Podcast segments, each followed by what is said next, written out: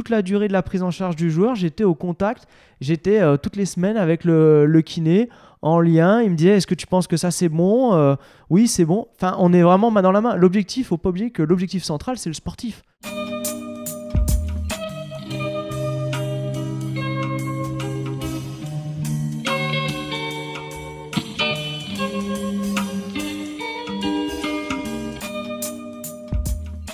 Bienvenue à tous sur Et surtout la santé, votre podcast lyonnais qui décortique la vie de spécialistes sur des thèmes relatifs à la santé, qui décortique aussi le lifestyle des sportifs qui performent à haut niveau, ainsi que le chemin de certains patients au parcours extraordinaire. Aujourd'hui, on est avec Grégory Vigne, qui est préparateur physique et spécialiste dans le domaine de la réathlétisation. Il est responsable du centre réathlétique, qui est euh, le premier labo de réathlétisation en France situé à, vous l'aurez deviné, Lyon. Donc extrêmement intéressant pour moi qui suis ostéo, pour vous qui êtes intéressé par la santé et le sport, j'imagine. Euh, vous verrez que vous allez, comme moi, probablement apprendre plein de choses. On parle de réathlétisation et particulièrement du genou. Donc on est vraiment dans le thème de la médecine du sport, dans le domaine du sport et de la santé. Euh, petite parenthèse, vous verrez qu'on ne va pas parler de sport euh, pendant, pendant tous les épisodes. J'ai d'autres petites surprises qui vous attendent. Voilà. Euh, deuxième chose, ben, comme d'habitude, je vous invite à aller liker le podcast. Vous imaginez qu'il y a énormément de travail derrière. Et euh, bon, ben, moi, je suis très content de, de, partager ça. Mais si vous voulez m'encourager, ben, allez liker sur podcast, l'application d'iPhone ou sur iTunes, le podcast. Et vous pouvez aussi mettre 5 étoiles. En fait, on ne peut pas liker, on peut juste mettre des étoiles. Bon, si vous pouvez en mettre 5, c'est génial. Et puis éventuellement un petit commentaire pour pour me dire ce que vous en pensez, si vous aimez. Bah, merci à vous euh, pour ça, et puis je vous souhaite une bonne écoute. Je vous laisse euh, tout de suite dans notre conversation avec Grégory Vigne. À bientôt.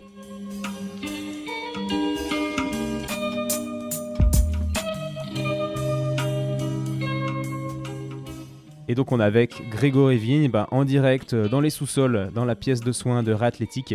Salut Grégory. Salut Etienne, merci à toi. Je suis très content que, de venir pouvoir discuter avec toi parce qu'on va aborder plein de sujets que, que, les gens euh, ne connaissent pas vraiment et moi non plus, euh, notamment la, réathlétisation. Donc euh, avant de parler de ça, pour, pour cadrer le, le podcast, j'aimerais que tu te présentes, s'il te plaît. Alors je m'appelle Grégory Vigne. Je suis euh, préparateur euh, physique expert euh, au sein de la structure réathlétique de Lyon, qui est une structure spécialisée en préparation physique et en réathlétisation. J'ai effectué mon cursus universitaire à Lyon. j'ai passé le master en préparation physique, mentale et réathlétisation. Et ensuite, derrière, j'ai enchaîné par le doctorat. Donc, dans le cadre du doctorat, j'ai travaillé, donc je suis plutôt foot. Donc, j'ai travaillé avec l'interne Milan sur l'analyse des données des joueurs et j'ai fait un suivi euh, longitudinal sur, euh, sur trois saisons euh, consécutives et pour pouvoir avoir une application pratique directement sur le terrain.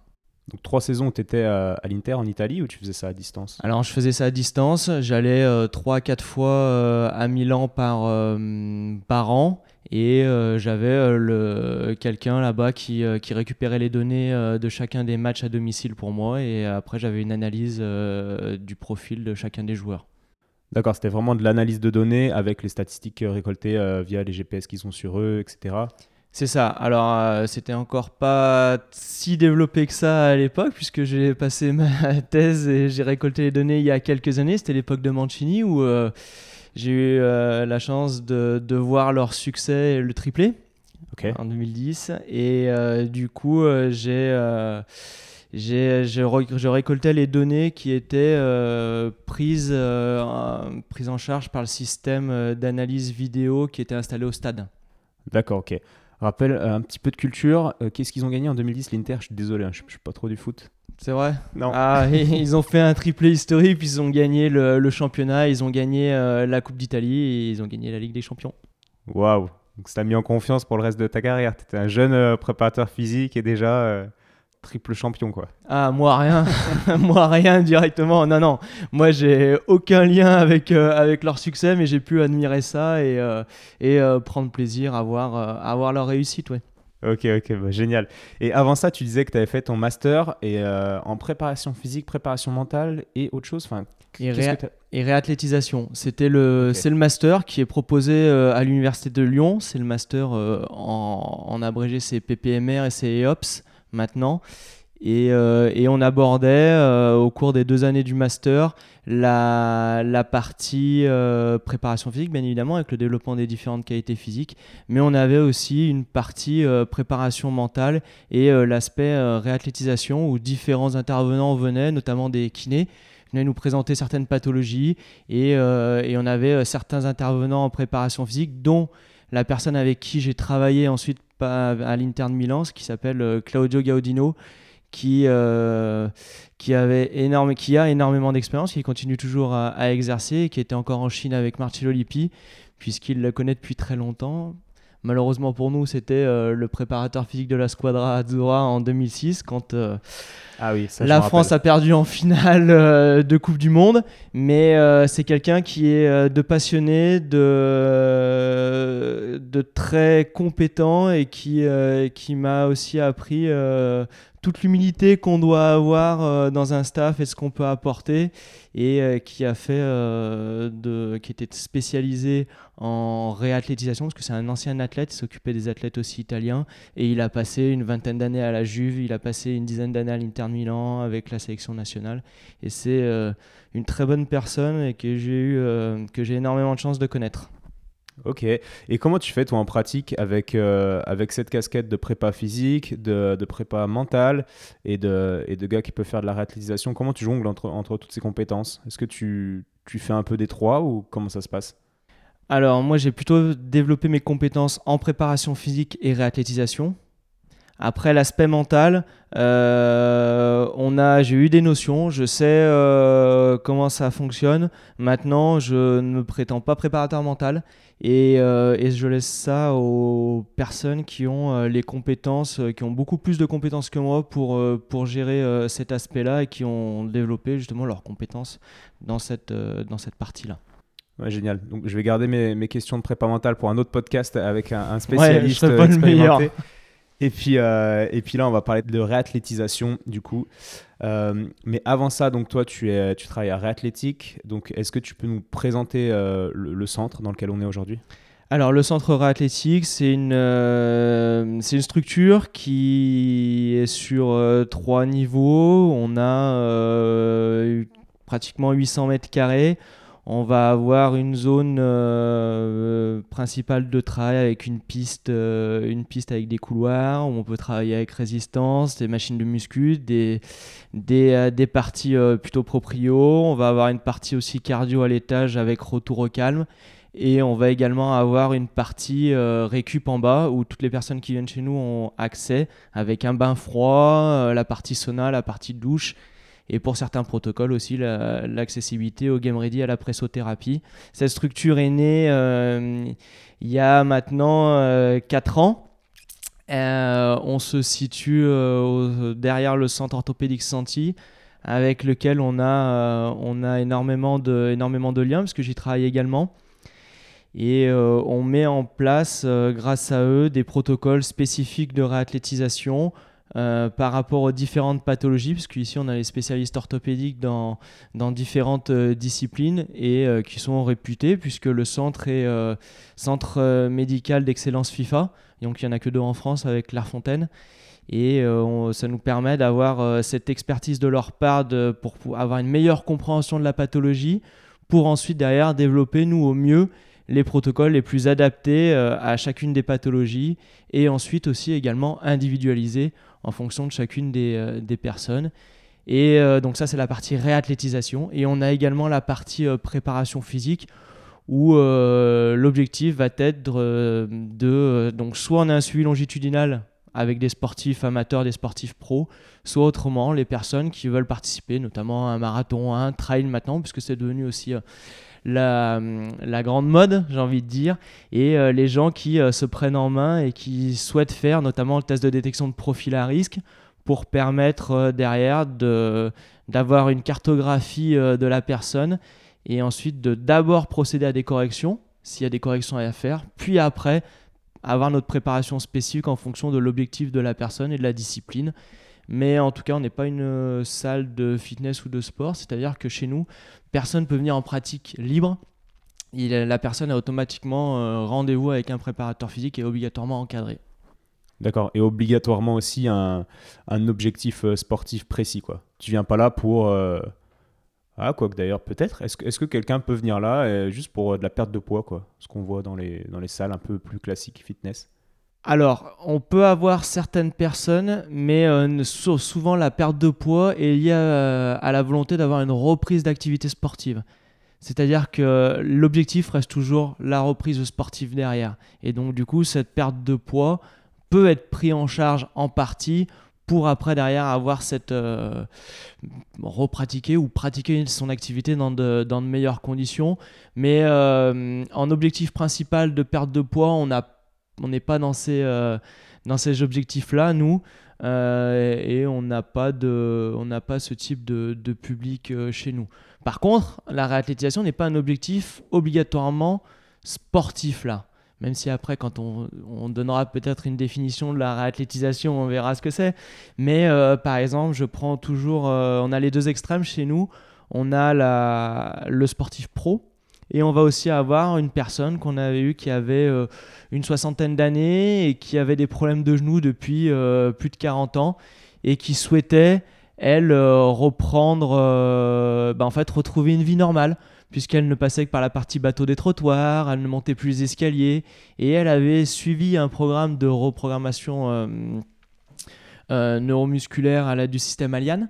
Et ensuite, nous, on l'avait pris en charge euh, dans la partie reconditionnement athlétique. Et c'est vrai que c'était revoir à la fin la personne au bout du protocole de 12 séances et ben, elle était capable de remonter les escaliers avec ses sacs de course dans les mains, était capable d'aller prendre le métro parce qu'il fallait descendre des marches, ce qu'elle faisait plus, elle est retournée à sa maison de campagne.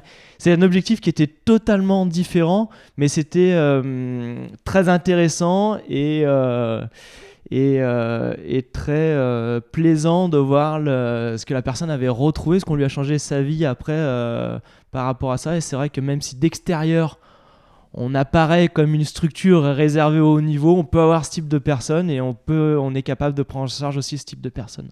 Ok, donc c'est super intéressant parce que là, euh, avec mon œil un peu euh, externe, je me dis, ouais, mais ça, en fait, ce que, ce que c'est, c'est ok, c'est peut-être de la, réathlétisation sur le papier, mais ça peut ressembler aussi à de la kinésithérapie. C'est le job des kinés de ramener le patient euh, bah, depuis voilà, l'état post-opératoire, on va dire, jusqu'à un état d'indépendance physique, quoi. Alors là, on va entamer le, sujet de, la réathlétisation, de la différence entre la kiné et, euh, la prépa physique. Est-ce que tu peux nous, dire des choses là-dessus? Alors, bah, la réathlétisation, le situe entre les deux. C'est-à-dire que euh, c'est, euh, pour moi, la réathlétisation doit être prise en charge par quelqu'un qui a les compétences pour prendre en charge cette phase-là. C'est-à-dire, dans le, les kinés, ne sont pas habitués à, créer à avoir cette notion de planification avec le développement des différentes qualités physiques. Mais par contre, ils ont le côté pathologie, c'est-à-dire qu'ils connaissent la pathologie, ils savent faire les soins pour traiter cette pathologie. Le préparateur physique, lui, il n'a pas ce côté-là, pathologie, connaissance vraiment de la pathologie. Par contre, il a le côté euh, expérience pour euh, la planification et le développement des qualités physiques. Et donc, du coup, la réathlétisation, elle a besoin des deux. C'est-à-dire que ben, la personne qui prend en charge, c'est soit le préparateur physique qui sait formé en réathlétisation et qui a pu acquérir des compétences dans le domaine de la pathologie et comprendre la pathologie pour pouvoir derrière agir à son niveau, soit le kiné qui, lui, a cette partie euh, pathologie, compréhension de la pathologie, mais qui a mis en place ou qui a suivi des formations de manière à pouvoir comprendre comment est-ce qu'on crée une planification et comment est-ce qu'on peut développer les qualités physiques. Et du coup, le lien, il est entre les deux. Ça, c'est pour le domaine, j'ai envie de dire, euh, public. En fait, dans les structures privées comme dans les clubs, ça se fait naturellement depuis des années. Et la naissance de la structure euh, réathlétique, comme on en parlait euh, tout à l'heure, c'était de pouvoir mettre à disposition euh, cette phase de réathlétisation au plus grand nombre des personnes et aux structures amateurs qui, eux, n'ont pas la chance ou la possibilité d'avoir un staff médical et technique complet avec préparateurs physiques et kinés qui sont sur le terrain ensemble et qui travaillent main dans la main pour pouvoir réussir cette phase-là. Ouais, je comprends bien. Alors pour ceux qui écoutent, euh, bah, tu vas me dire si, j'ai bien compris. Par exemple, on va prendre un cas concret. hein. Quelqu'un qui se blesse, on va prendre un footballeur, voilà, qui se blesse, qui se fait une rupture euh, du ligament croisé antérieur. Parce que ici, vous êtes un peu spécialiste d'ailleurs de, ce type de pathologie. Donc, il va se faire opérer en général. Ensuite, il va passer par la phase kiné. Mais euh, son objectif à lui, bah, c'est de retrouver le, terrain et d'être performant. Et entre ce, moment-là où il va rejouer son premier match et le moment où il va, on va dire, euh, être en fin de soins de, de kiné, bah, il y a quand même une- étape où il faut qu'il retrouve des qualités de footballeur euh, voilà, euh, similaires à, à ce qu'il avait avant pour, euh, pour reperformer plus tard. Donc vous, vous êtes vraiment entre les deux, entre le, entre le soin et, et le terrain. C'est ça, en fait, après, dans la, dans la, dans la prise en charge, c'est exactement ce que tu disais, c'est-à-dire que on va avoir une frise temporelle avec l'idée, c'était d'avoir un vrai continuum qui existe déjà dans les structures pro, mais Mm. l'idée, c'était de créer ce vrai continuum chez les amateurs. Et euh, du coup, dans le suivi, la personne se fait opérer. Elle va avoir pendant les 3-4 premiers mois, elle va avoir des séances de rééducation, puisque normalement, dans, la, dans le croisé, la sécurité sociale prend en charge 40 séances. Donc en fonction du nombre de séances programmées, ça va être à peu près 3-4. À ce niveau-là, à ce moment-là, la personne, elle, si elle va bien, ben, le kiné va lui dire ben, tu vas reprendre progressivement la course à pied. Voilà, et après, potentiellement, tu reprendras un petit peu d'activité. Mais souvent, c'est une reprise progressive de la course à pied. Les personnes ont rendez-vous avec leur chirurgien ou leur médecin du sport qui les suit à 6 mois. Et c'est à ce moment-là qu'il y a une décision qui est prise. Est-ce que tu peux reprendre progressivement ton activité? Oui, non, pas totalement. Et en fait, souvent, entre ce troisième, quatrième mois et ces six mois, eh ben, on a un énorme vide, alors que c'est la phase la plus importante. Et euh, il faut pas oublier que la réathlétisation, notamment dans la prise en charge du croisé, mais dans toutes les pathologies, il va y avoir deux choses. Il va y avoir la première chose, c'est de retrouver un équilibre musculaire, donc contralatéral, et retrouver sa balance agoniste-antagoniste. Et d'un autre côté, de retrouver ses schémas moteurs spécifiques. Si je mets ma personne sur une presse et que je lui fais faire son renforcement musculaire sur une presse ou sur un curl inversé pour les ischios, je vais la faire travailler dessus, dessus. Oui, je vais faire de l'analytique. Donc du coup, elle va retrouver sa capacité musculaire. Par contre, elle va être incapable d'être efficiente avec son groupe, ses groupes musculaires et être incapable de l'utiliser parce qu'elle ne sait plus s'en servir. Et elle n'a pas retrouvé ses schémas moteurs. Et du coup, cette spécialisation en réathlétisation va être de développer ses qualités physiques pour revenir un certain niveau qui va lui permettre derrière de re-rentrer dans une partie spécifique, une préparation physique spécifique, puisque cette prise en charge en réathlétisation du troisième, quatrième mois jusqu'au euh, jusqu'au sixième mois, on peut même parler vraiment de phase de réathlétisation pour, pour nous en tout cas, et comme moi je l'entends, du quatrième, quatrième mois et demi, parce que de troisième au quatrième mois, on va appeler ça plutôt réhabilitation sportive, c'est-à-dire que le kiné va continuer à accompagner la personne en le voyant quasiment plus, en le voyant une fois par semaine, voire deux fois, une, fois tous les 15 jours, avec un programme progressif de course à pied à suivre. Et ensuite, derrière, il va y avoir cette phase de réathlétisation qui peut être prise en charge soit par le prépa, soit par le, soit par le kiné. Mais euh, vraiment, le développement des qualités physiques, retrouver un niveau de force et enfin, retrouver ses schémas moteurs de manière à ce qu'à 6 mois, on puisse passer dans notre continuum, nous, le test isocinétique, qui est le test d'évaluation euh, musculaire, et le CASTART, qui est le test d'évaluation fonctionnelle du membre inférieur, qu'on a créé d'ailleurs ici, là, dans la structure.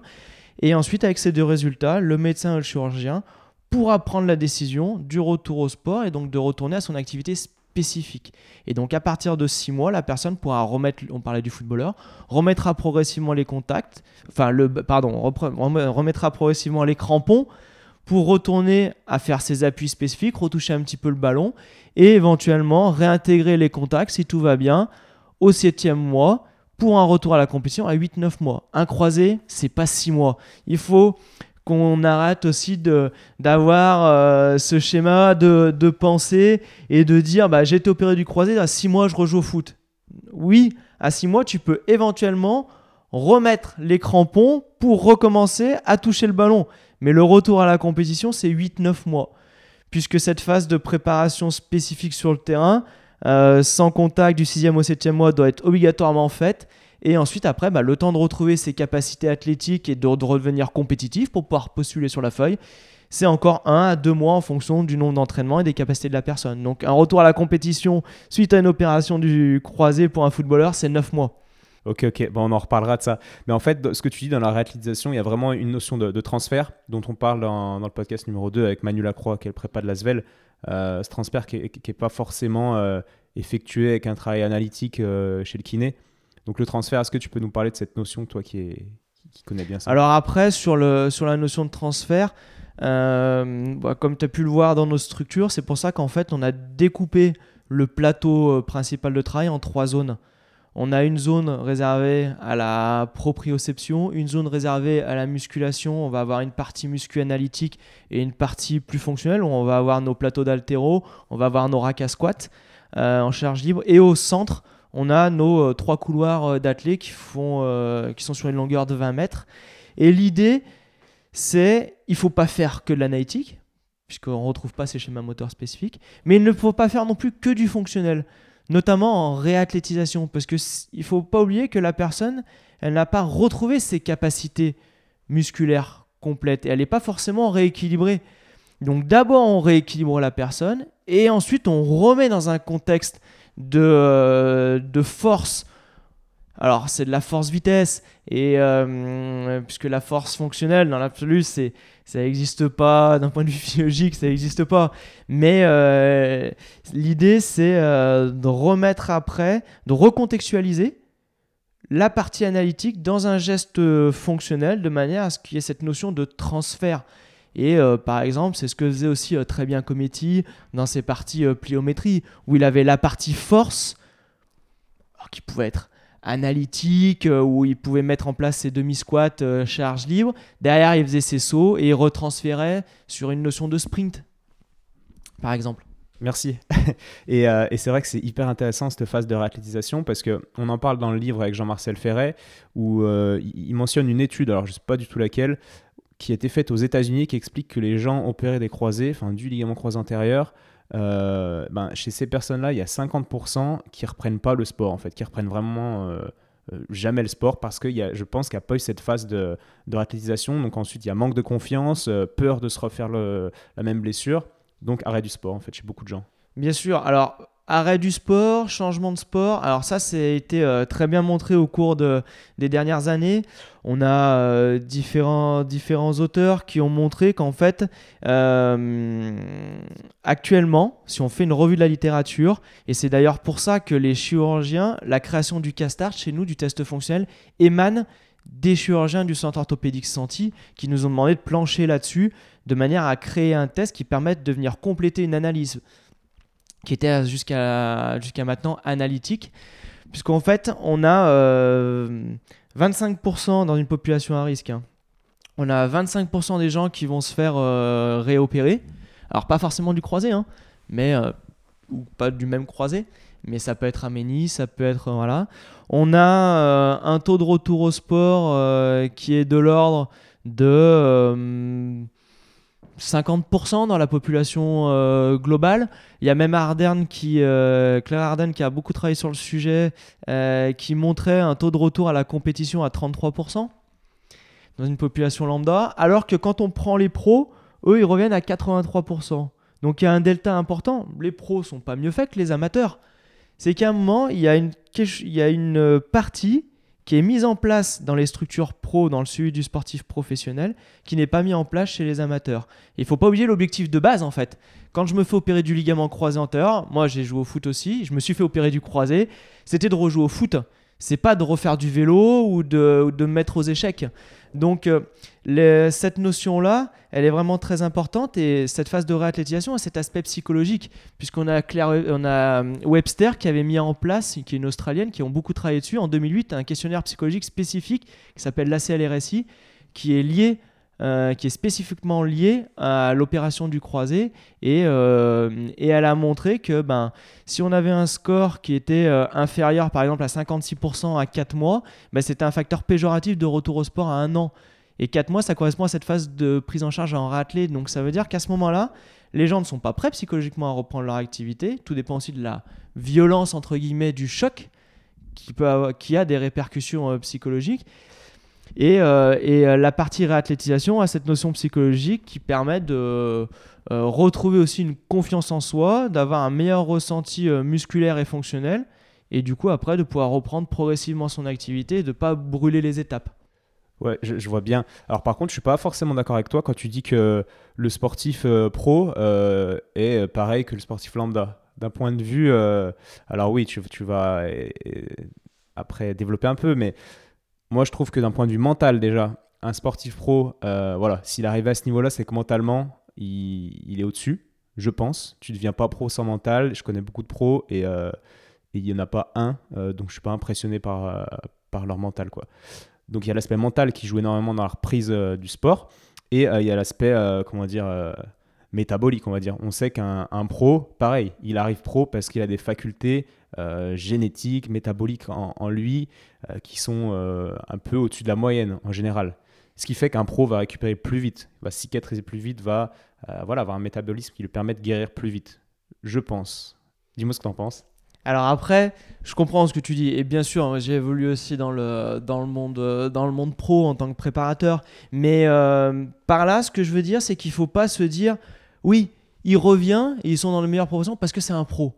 Bien sûr que la partie, le pro, d'un point de vue psychologique, il est bien plus fort que sportif amateur lambda. Ça, c'est évident. En, général, après. Oui, oui, il a des capacités physiques aussi qui vont être meilleures et il a aussi, le muscle a cette mémoire aussi par rapport au travail qui a été réalisé avant. Donc bien évidemment qu'il va pouvoir reprendre ses capacités plus vite. Mais là, ce qu'on dit, c'est un retour au sport à 50%. Donc 1 sur 2 reviennent à leur sport.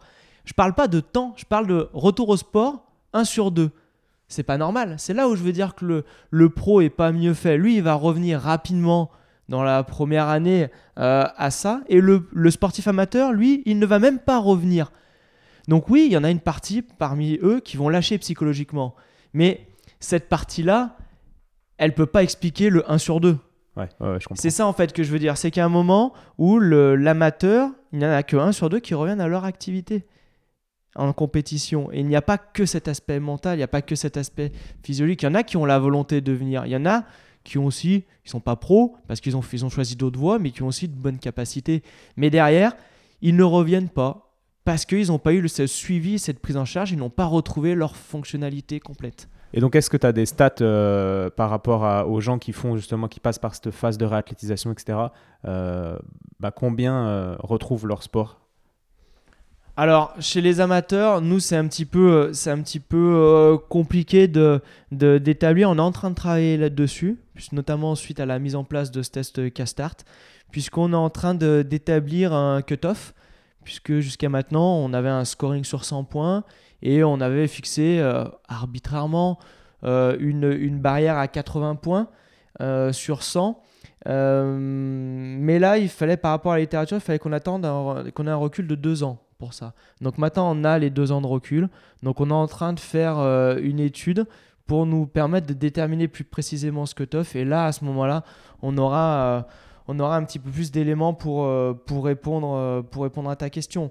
Après, on sait que nous, par exemple, dans les premiers résultats qui sortent, on a une préconisation de réathlétisation suite au, premier, suite au test Castart de quasi 90%.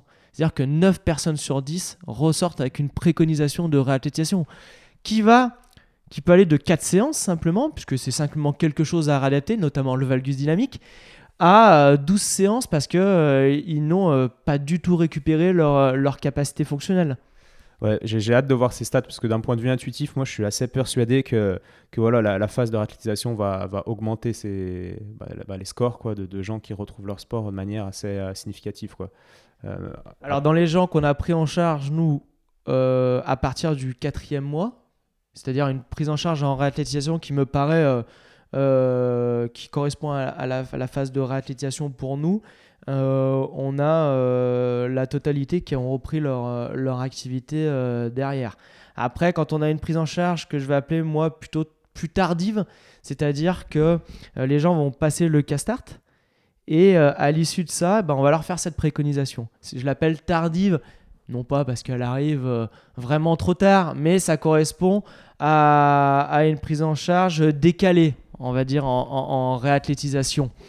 Et là, euh, parmi ces gens-là, on a euh, beaucoup, nombreuses personnes qui, qui reprennent leur, leur, activité et on le voit dans les scores. Les personnes qui ont fait de la réathlétisation reprennent, euh, reprennent leur activité, n'ont quasiment pas de préconisation de, séance derrière. Après, la difficulté, c'est de quantifier et de bien spécifier ce qu'est la réathlétisation et ce que les gens ont fait. Est-ce que les gens me disent Bah oui, j'ai fait de la réathlétisation, bah, j'ai fait un peu de proprio, j'ai fait. Alors non, c'est pas de la réathlétisation ça. dans, la, dans la notion de réathlétisation, il y a euh, justement cette notion d'intensité et d'orientation vers l'activité physique. Ouais, c'est vraiment intéressant. Tu vois, moi, ça fait, euh, ça fait quoi? Ça doit faire 7 ans là que je suis ostéo. Et, euh, et je commence juste à intégrer euh, l'importance de tout ça. Et par exemple, à certains patients, ben, déjà, nous, le problème qu'on a, c'est que les kinés sont surbookés. Donc, donc ils, perdent, comment dire, espoir d'avoir rendez-vous parce que les kinés qui font du bon travail, ben, ils ont deux mois d'attente souvent.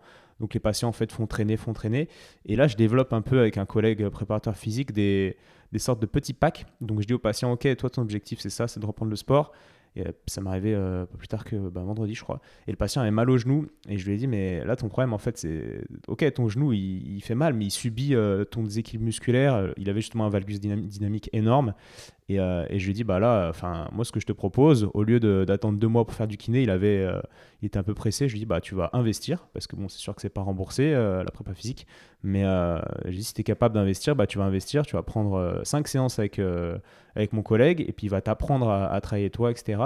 Et, euh, et, je crois que ça, c'est hyper important en fait de, de, passer par cette phase de. Comment dire Il faut responsabiliser le patient et, le faire bosser. Et, et, puis voilà, pas, pas lui faire sauter des étapes et lui dire ben, Ok, on va voir le kiné, le kiné qui va faire de l'analytique et après euh, reprendre le sport qui risque de, Bien sûr, après, il faut qu'il y, qu ait ce lien euh, qui se fasse et il faut être capable d'identifier la cause de la, de la douleur. Après, faire, euh, faire du soin, c'est une chose. Parce que l'objectif, dans un premier temps, c'est de, de soulager la personne et de casser cette boucle nociceptive. Mais à un moment, pour casser cette boucle aussi, il va falloir réaliser un tout autre type de travail et il va falloir faire du renforcement musculaire. On le dit, hein, comme notamment quand on a les syndromes euh, fémoro-patellaires, euh, c'est un repos relatif. Il n'y a pas de repos complet, puisque souvent c'est un cercle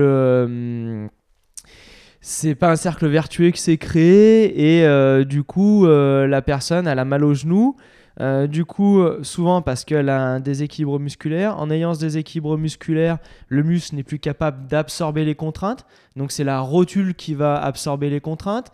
La rotule en absorbant plus de contraintes elle peut devenir inflammatoire. À force elle va devenir douloureuse. Quand elle devient douloureuse et eh ben du coup on va forcément un petit peu moins se servir de sa jambe, puisqu'on n'est pas fou non plus, hein, on n'est pas maso. Donc on va se servir un petit peu moins de sa jambe. En se servant un peu moins de sa jambe, on continue à, se déconditionner. Et du coup, eh ben, on sort, euh, de, ce cercle vertueux. Et tout l'objectif après du travail dont tu viens de parler, c'est de recréer ce cercle vertueux. Et en plus, il peut y avoir aussi des douleurs liées au phénomène de compensation euh, sur le côté euh, contrelatéral à terme complètement. Et, on rentre carrément dans un cercle vicieux. Tu parles que de cercle vertueux, mais c'est vraiment un cercle vicieux. quoi. C'est ça, c'est le, cercle, le cercle vicieux, mais euh, je préfère parler du cercle vertueux ah parce qu'on va avoir l'objectif l'objectif euh, un objectif positif. Et, et, bah justement, tu vois, on parle de, de genoux, euh, vous êtes un peu spécialisé là-dedans dans, dans, ce centre. Alors, euh, bah, le genou, le problème qu'on a souvent, c'est que, comme tu dis, il, est, euh, il, manque un peu de, renforcement de la part de tous les muscles autour, etc., ce qui crée des, processus inflammatoires. Bah, on va prendre l'exemple de la rotule. Et quelles seraient, selon toi, les, meilleures stratégies en, prépa physique et, en musculation, à dire, pour euh, soulager le, genou? Alors, le, genou, ben, c'est une articulation qui va se situer aussi, il faut pas l'oublier, entre la hanche et, euh, et, la cheville. Donc il faut qu'on ait euh, une, euh, une, analyse sur chacune des articulations. on sait que des problèmes de hanche vont avoir une répercussion aussi sur, sur le genou. Donc l'objectif, c'est déjà d'avoir cette analyse au niveau des trois articulations. Au niveau de la mobilité articulaire, dans un premier temps, euh, ça peut être par rapport à la stabilité aussi. le, le, complexe corps, euh, alors j'avais suivi une formation là-dessus, mais euh, cette notion de core stability avec de stabilité et de mobilité des différentes articulations, ça c'est un premier process. Et après derrière, il va y avoir bien évidemment une analyse musculaire qu'il va falloir mettre en place de manière à voir, euh, ben, d'un point de vue analytique, dans un premier temps, comment est-ce que se comporte chacun des muscles. Est-ce qu'on a une balance agoniste-antagoniste bonne? Est-ce qu'on a une balance contralatérale ou un équilibre contralatéral suffisant? Et ensuite, il va falloir analyser comment est-ce que ça va se comporter dans du fonctionnel en dynamique. Voilà les stratégies qu'il va falloir mettre en place. Donc pour ça, bah c'est, euh, on sait, hein, c'est retravailler sur les, renforcements des muscles abducteurs, rotateurs externes de hanche.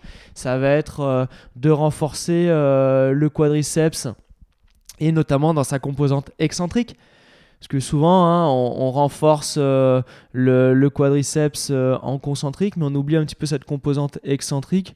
Et la composante excentrique, elle ne peut être vraiment mise en jeu que sur des exercices de renforcement supramaximaux. C'est pour ça que par exemple sur une presse on pousse à deux, on retient à une. Parce que si je suis capable de pousser la charge, je suis pas en renforcement excentrique derrière. Euh, et cette notion, euh, ce, renforcement excentrique va permettre de développer notre capacité amortissante du muscle et donc à absorber les contraintes et les chocs. Parce qu'on le sait, on parlait du genou. Hein. Quand est-ce qu'on a mal au genou? Ben, Ça se réveille souvent dans la descente d'escalier. Quand les trailers, c'est souvent dans les descentes. C'est vraiment cette composante excentrique euh, qu'il va falloir euh, développer pour limiter euh, ces contraintes. Et bien sûr, pour protéger aussi notamment le croisé, hein, il faut qu'on ait une balance agoniste-antagoniste suffisante. Et donc, il va falloir retravailler les ischios. Et on sait que la force des ischios doit représenter au moins 60% de la force des quadriceps de manière à avoir une articulation plus stable. Alors, le risque zéro n'existe pas. Et bien évidemment, il va falloir retravailler aussi euh, ses gastro. Et, euh, euh, mais ce travail musculaire spécifique des gastro, nous on n'en fait pas beaucoup ou peu, ou quand on voit un vrai déséquilibre, notamment dû à des entorses de cheville répétées, et, où on a une, atrophie visuelle du, du, triceps sural. Euh, et, c'est là où on va pouvoir travailler parce qu'avec tout le travail de pliométrie horizontale et d'appui qu'on va réaliser avec un travail avant-pied, on va pouvoir stimuler quand même ces gastro et les renforcer euh, euh, dans la fonction. Merci pour ce, petit topo. c'est vrai que moi, en ce moment, depuis quelques années, là, j'ai vraiment pris conscience de l'importance. Tu parles des muscles rotateurs externes de hanche et, des, adducteurs, puis du moyen fessier, des stabilisateurs de bassin, on va dire. Et, c'est vrai que ces muscles, j'ai l'impression que euh, chez les gens qui, qui font pas trop de sport d'appui, etc. On va dire ceux qui font du running ou, même les gens qui, font peu de sport, quoi. Au final, ces muscles travaillent peu parce que sont euh, les gens sont toujours dans l'axe. Et, euh, et, cette faiblesse des rotateurs externes, des stabilisateurs de bassin, ben, je trouve que ça ça, ça, rend le genou vraiment très fragile. Et après, les douleurs sont vraiment plus longues à passer quand on n'a pas cette base de, de, de, stabilité, de mobilité surtout, mais au niveau du bassin quoi, et des hanches. Bien sûr, puisque ce manque de, ce manque de renforcement a une répercussion, on, a pris l'exemple du genou, hein, a une répercussion euh, directe, euh, directe sur le genou. Les gens qui sont faibles au niveau des stabilisateurs de, de hanches et de bassin vont, euh, vont être plus sujets à avoir des valgus. Et alors, à répétition pour les coureurs, les trailers, ça va engendrer une mauvaise euh, biomécanique euh, de course et euh, à terme des douleurs rotuliennes. Et pour les activités de sport, les sports de pivot, et encore plus de pivot contact où on va avoir des changements de direction, cette non-maîtrise dynamique du valgus est un vrai facteur de risque, notamment au niveau du, ligament croisé antérieur. complètement. Pour ceux qui, qui nous suivent jusque-là, c'est assez spécifique. S'il y en a qui connaissent peu euh, ce dont on parle, le valgus, bah, dis-moi si je me trompe, euh, c'est quand le genou part à l'intérieur, quand on va fléchir la jambe sur un appui, bah, on se rend compte, il y a un test qui est connu pour ça, hein. euh, on se met en appui sur une hypodale, donc sur un pied, on fléchit et on regarde si en fin de flexion le genou part vers l'intérieur, c'est-à-dire que s'il part vers l'intérieur, il part donc en valgus dynamique et là ça, ça justement ça met en avant une, souvent une faiblesse des, des, rotateurs externes, des stabilisateurs de bassin et ouais ça rejoint ce qu'on dit en fait. C'est ça. J'ai bien dit Voilà, je peux pas mieux faire. Ah, merci Greg. Ok, ok, super. Et donc pour parler, euh, je suis désolé, le, le croisé, on va, on va beaucoup parler de croisé parce que c'est un sujet qui, qui m'intéresse énormément, qui touche. euh, Et puis nous, on est plutôt spécialisé aussi dedans, puisqu'on en voit euh, quelques-uns. hein. On traite, euh, on voit plus de 150 euh, ligaments euh, croisés en, en- en séance de réathlétisation par an. Et on fait euh, plus d'une centaine de tests euh, Castart qui notamment évaluent euh, post-chirurgie euh, du croisé antérieur. Et je réalise aussi les tests isocinétiques du genou. Donc euh, du coup, c'est plutôt coup, euh, mon dada le bien. genou et le croisé. Parfait. Alors, tu nous parles du test Castart depuis tout à l'heure, on va en reparler. Euh, ça va peut-être rejoindre ma question. Pour résumer un peu, que- quels seraient les axes à travailler d'abord en prévention pour ne pas se rompre le ligament croisé antérieur? Si on le savait complètement. Non, je Non, les axes. hein. Les axes, puisque après il y a des, euh, il y a des, euh, le risque zéro n'existe pas. Après, on essaye bien évidemment de, de, de travailler. Nous, à notre niveau, c'est ce que je disais. hein, D'un point de vue anatomique, si la personne elle est, euh, elle a un valgus déjà anatomique, ben on peut, on pourra pas agir, agir là-dessus. Par contre, après dans les préventions, il y a le FIFA 11 Plus qui avait été mis en place. En fait, c'est un programme de prévention. Alors, prévention euh, de blessures au sens euh, plus large, euh, pour la partie, la partie musculaire, pour la partie aussi ligamentaire, stabilité des articulations, qui a été mis en place par le, le, comité médical scientifique de la FIFA et donc le foot, et, mais qui ap- qui est adaptable et qui est exportable dans toutes les activités euh, de pivot et euh, de pivot contact. Et, et les axes de ce protocole, du coup?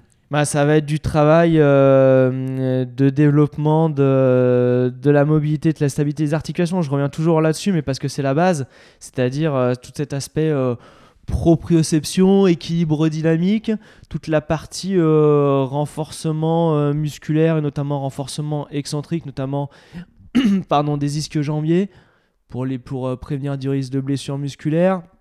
Ça va être tout ce travail de motricité aussi, avec euh, du travail dans les échelles, du travail, cet apprentissage moteur qui est extrêmement important et que, bah, après moi j'en parlais dans ma thèse, mais le, le qu'on va appeler euh, l'agilité. Voilà, l'agilité, ça va être, il va y avoir une partie cognitive et il va y avoir une partie physique. Et les deux doivent être liés pour pouvoir être performants et, et efficients dans l'activité. Et Alors, dans, ouais. le risque de, et dans la prévention des blessures. Il y a, bah, on peut parler aussi, enchaîner avec le, le test de prévention des blessures. Il y a un truc qui m'a toujours un peu euh, interrogé. Tu vois, ben, par exemple, euh, bah, c'était l'année dernière, ouais, ouais, ouais, parce qu'on est en 2019.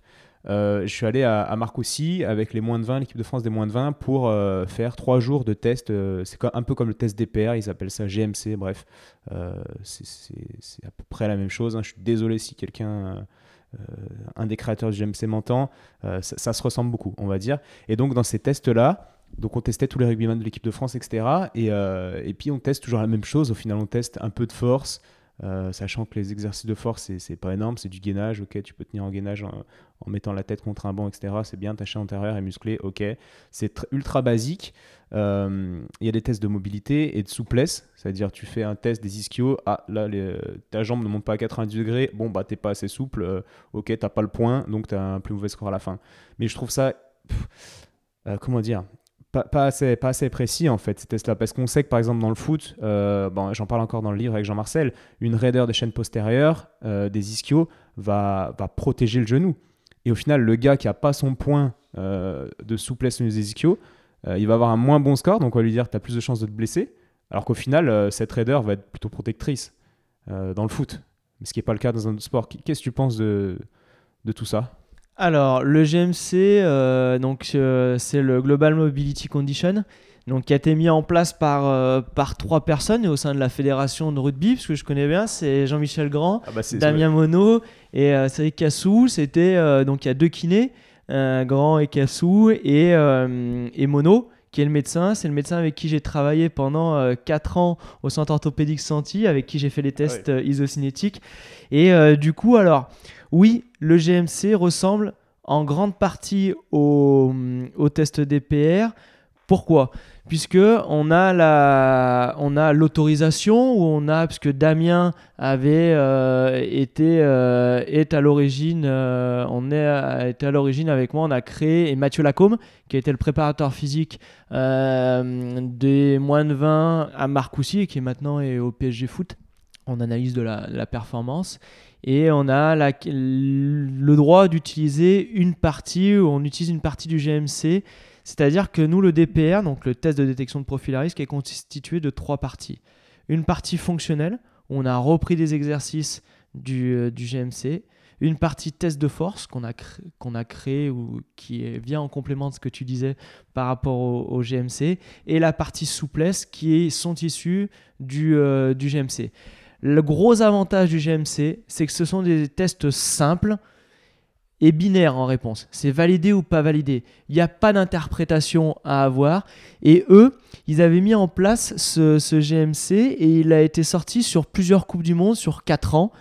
En fait, ils l'ont suivi avec les moins de 20 et ils ont ils se sont rendus compte que les personnes qui avaient un bon résultat au GMC, c'était euh, un score qui était à, je me rappelle plus, c'était plus de 26 ou le score exact. Ils se rendaient compte qu'en ben, en fait, ils faisaient la Coupe du Monde derrière et qui ne se blessaient pas pendant la Coupe du Monde.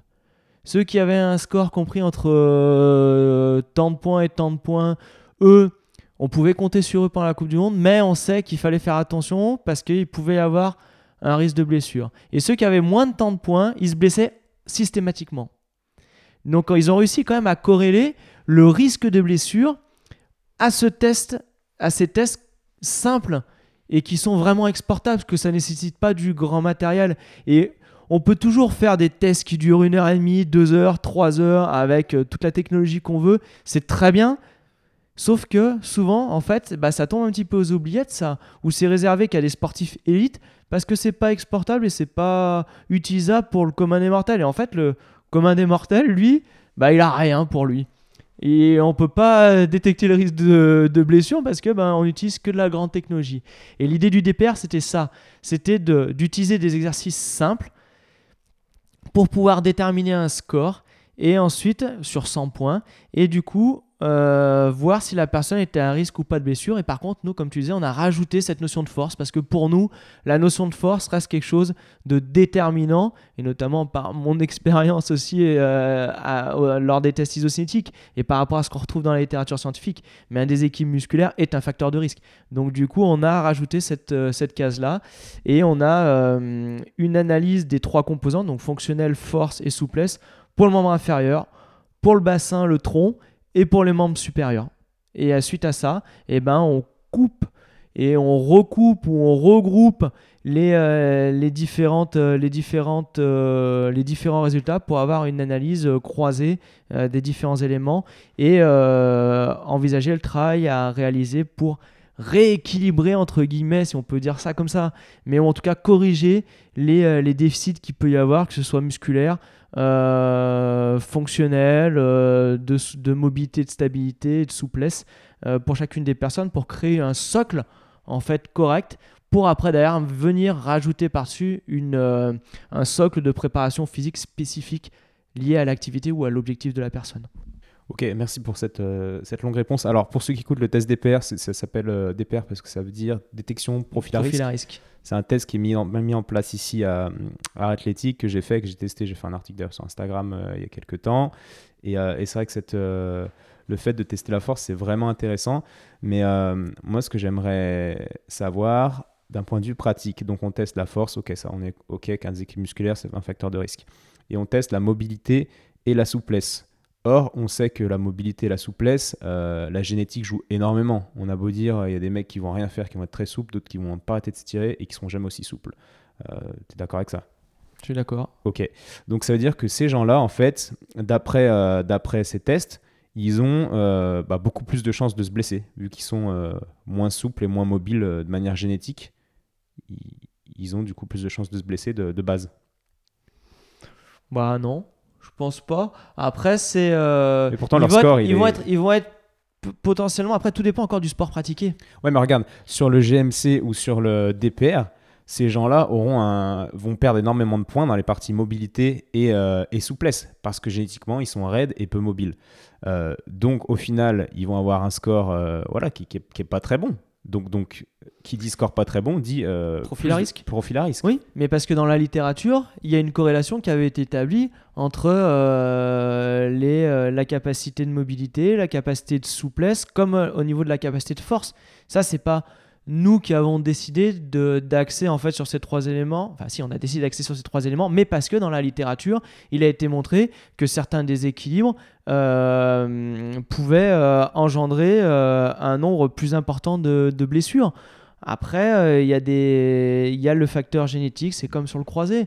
La personne qui a une pente tibiale trop importante, et eh ben, du coup, elle a, elle a un facteur de risque qui va être beaucoup plus important. On pourra mettre en place tous les protocoles euh, de prévention qu'on va qu'on pourra ou qu'on aura la possibilité de mettre en place, mais ça restera une personne à risque et on le voit. Euh, c'est des gens qui vont avoir deux, trois ruptures du ligament croisé antérieur et qui, à terme, eh ben, soit changent de sport, soit euh, pratiquent différemment. Mais il y a des profils à risque et, et après, à nous de mettre en place les stratégies pour essayer de limiter ce risque mais le risque zéro n'existera pas. Ouais, non, j'ai bien compris. Tu parles de la pente tibiale, tu peux développer un peu? Bah, après sur les euh, en fait euh, les chirurgiens ici euh, au centre au centre orthopédique ils s'intéressent alors il n'y a pas que hein, mais quand ils ont eu une personne qui a eu une rupture du croisé et qui a une re-rupture relativement proche hein, dans l'année dans les deux ans euh, souvent, et c'est souvent chez les jeunes, ils demandent à refaire une, une, radiographie, à regarder et à analyser la pente tibiale. Euh, puisque cette pente tibiale, si elle est, si elle est, si elle est trop importante, eh ben, elle va entraîner justement cette projection antérieure qui est et donc une donc c'est la pointe tibiale, c'est entre l'avant du, plateau tibial et l'arrière. l'arrière, ouais. Et en fait, en fonction de ça, bah, du coup, euh, bah, plus il y a de pente, euh, plus, euh, il va y avoir plus le glisse, et donc du coup, plus il y a de risque de tirer sur ce, sur ce ligament croisé antérieur et donc d'avoir des phénomènes de rupture. Et est-ce que ça, on pourrait envisager de faire une, une radio en mode prévention? C'est-à-dire le jeune qui a 18 ans, qui a un énorme potentiel, ou, même une personne lambda, hein, mais voilà, euh, faire un test, bah, une radio, et se dire, OK, toi, euh, tu as une pente tibiale qui est très importante, on va vraiment, vraiment axer euh, un travail de, voilà, de, prévention sur tel ou tel truc. Oui, après, je pense que je ne suis pas forcément trop adepte, moi, de, de, ces, de ces examens, entre guillemets, médicaux qui ne servent à rien. J'exagère quand je dis ça, mais un petit peu qu'un petit peu. Parce que euh, qui servent à rien, parce que la personne elle a rien. Pourquoi on lui ferait faire des examens médicaux et on lui ferait faire ce type de ce type de euh, d'imagerie euh, alors que ben dans notre protocole ou dans notre process de, de suivi et de formation du joueur, on n'a qu'à mettre en place ces exercices de prévention. Et après oui, on peut se dire qu'il est plus à risque, mais on va peut-être découvrir qu'il est plus à risque. Il lui arrivera peut-être jamais rien. C'est sûr, mais le fait de. Pourquoi tu amènes ta voiture chez le garagiste alors qu'elle roule bien? Après, le... je suis d'accord. Après, euh, tu sais que les, tu sais très bien euh, que les euh, que les examens médicaux ne sont pas non plus toujours neutres. Et donc du coup que amener ta voiture révisée, ça coûte euh, ça, lui c'est pas grave c'est du métal c'est euh, voilà sur l'être humain les euh, il y a une exposition aussi aux rayons etc et qu'il y a un moment où il faut il faut faire les examens pour chercher une, une réponse qui vient conforter un diagnostic et on est plutôt là dedans en fait c'est sûr, non, mais je te, je te taquine en fait. Hein. Enfin, c'est pour, pour faire un peu débat. Mais c'est vrai que si on prend autre chose que le genou, bah, le dos par exemple, on se rend bien compte que j'ai eu l'idée, hein, j'en ai parlé avec des médecins, euh, je leur ai dit, mais ouais, on n'a qu'à faire euh, une IRM à ce gars pour voir l'état de son dos, etc. Mais en fait, on sait très bien que bah, l'état du dos sur l'IRM n'est pas, pas, pas, du tout, on va pas dire ça, mais euh, n'est pas forcément à mettre en relation avec l'état l'état de douleur et l'état de performance du joueur. Tu sais bien après, et puis tu t'envoies beaucoup plus que moi certainement des images et, et de dire bah il y a des gens qui sont pas du tout symptomatiques. Ils peuvent avoir des, euh, une imagerie qui ne correspond pas à nos standards, on va dire, mais par contre qui ne sont pas du tout symptomatiques.